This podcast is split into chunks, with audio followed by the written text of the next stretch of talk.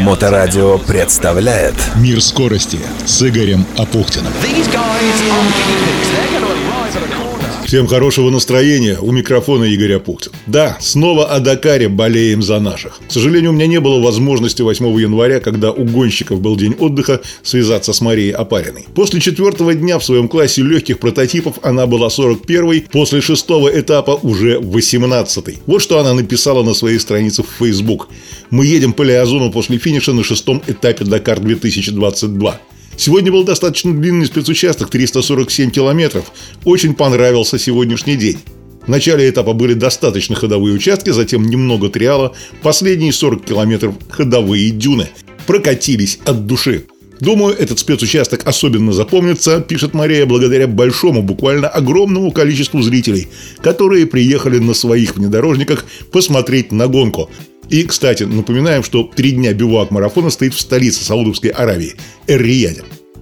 Зрители сидели на песке, пили чай, витал знакомый запах костров. Со слов штурмана Андрея Рудницкого, такое количество болельщиков можно было, пожалуй, увидеть только в Боливии. Очень тепло встречают местные жители, радуются, когда мы говорим, что приехали из России. Далее, как правило, следует фраза «Welcome to Saudi Arabia».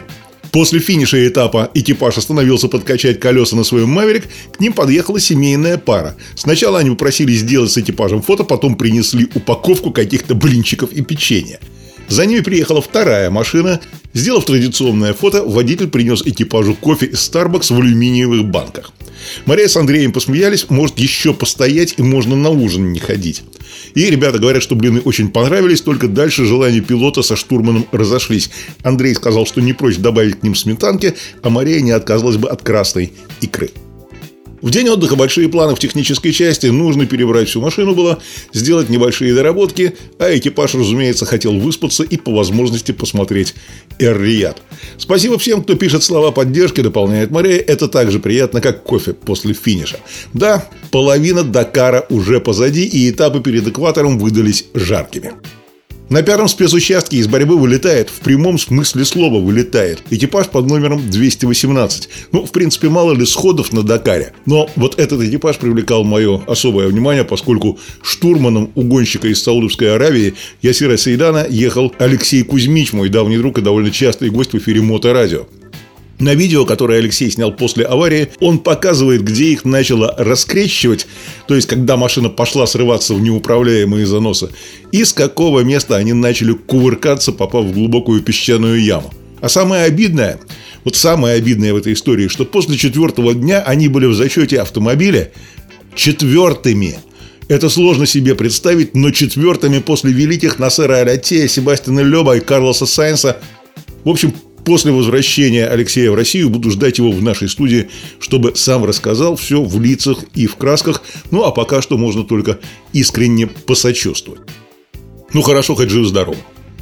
Еще про наших в зачете автомобиля. Владимир Васильев, обладатель Кубка мира по бахам, с Олегом Уперенко перед днем отдыха откатились с 11 на 29 место. Денис Кротов с Константином Жильцовым аж на 73 -е. Но шестой день, вот если так положа руку на сердце, был крут для всех. Легенда Дакара. Лис пустыни Стефан Петерансель откатился на 42 место.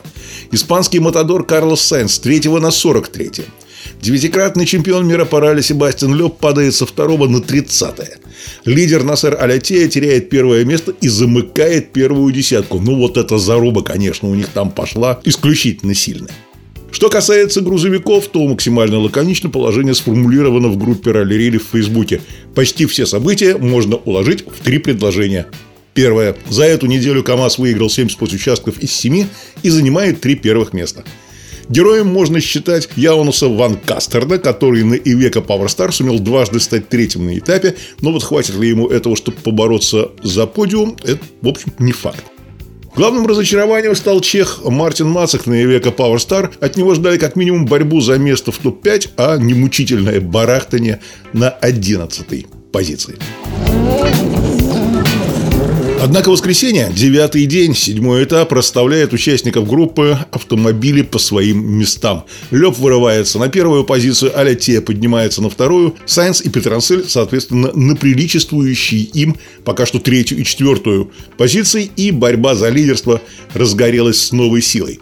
Владимир Васильев отбивает десятую позицию, Денис Кротов поднимается с 73 на 24 В общем, пошла карусель по новой и очень сильно, и очень задорно, и очень мощно.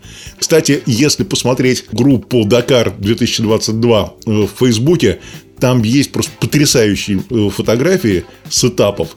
И, конечно, они полностью передают дух той борьбы, которая на Дакаре происходит. В борьбу КАМАЗов вмешался голландец Мартин Ванденбринг, поднялся на третью строчку, отбросил Андрея Каргинова на четвертую, Дмитрия Сотникова на пятую. Но посмотрим, КАМАЗ все равно у нас ребята мощные, заводские, и думаю, что они вернут то самое статус-кво, благо все-таки первые три места за ними уже было, думаю, что отобьются. Легкие прототипы.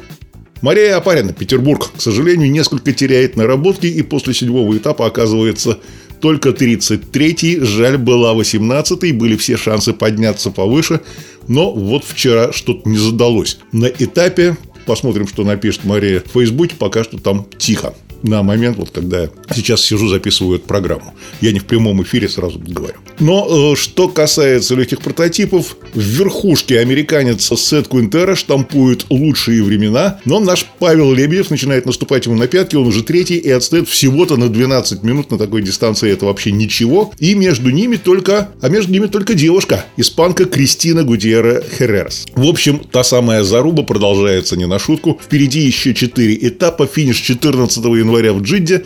Ну и посмотрим, какими результатами наши ребята отметят старый Новый год. Болеем за наших на марафоне Дакар на Моторадио онлайн.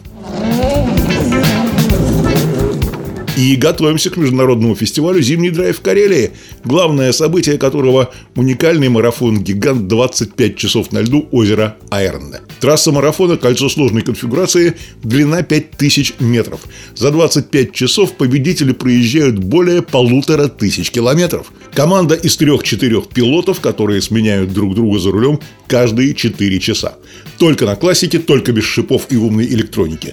Невероятное напряжение и крутой драйв – это было видно уже и по прошлогоднему, и по предыдущим марафонам. Вообще в этом году марафон будет проводиться в четвертый раз.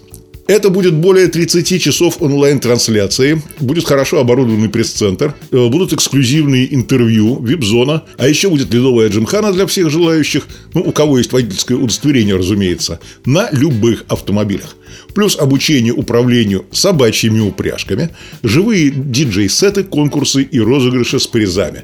Ну и, конечно же, много-много веселья, ведь в то время будет начинаться Масленица. Организатор мастер спорта Илона Накутис, драйв-класс. Итак, Карелия сортовала парк Вакко Салми, озеро Айрона 25-27 февраля.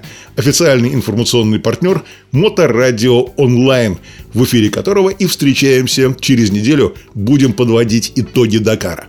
Берегите себя. Удачи! Мир скорости с Игорем Апухтиным. На Моторадио.